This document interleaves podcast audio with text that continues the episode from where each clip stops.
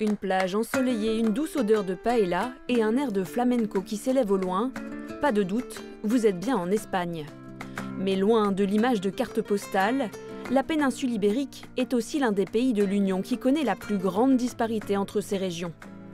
Alors, pour aider le pays à réduire ses inégalités, la Commission européenne a décidé de verser 37,3 milliards d'euros dans le cadre de la politique de cohésion 2021-2027, soit le troisième plus gros budget après la Pologne et l'Italie.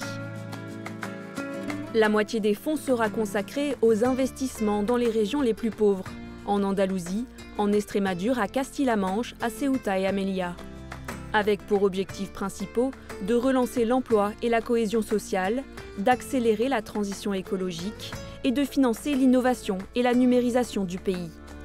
Le Fonds européen de développement régional débloquera par exemple 3,3 milliards d'euros pour aider l'Espagne à produire de l'électricité à partir de sources renouvelables d'ici 2030. Très touchée par le Covid, l'Espagne est aussi le premier bénéficiaire du plan de relance de l'Union européenne avec 77,2 milliards d'euros alloués jusqu'en 2026. Mais la crise politique risque de retarder l'absorption de ces fonds, pourtant très nécessaires à booster une croissance qui atteignait 5,5% en 2022.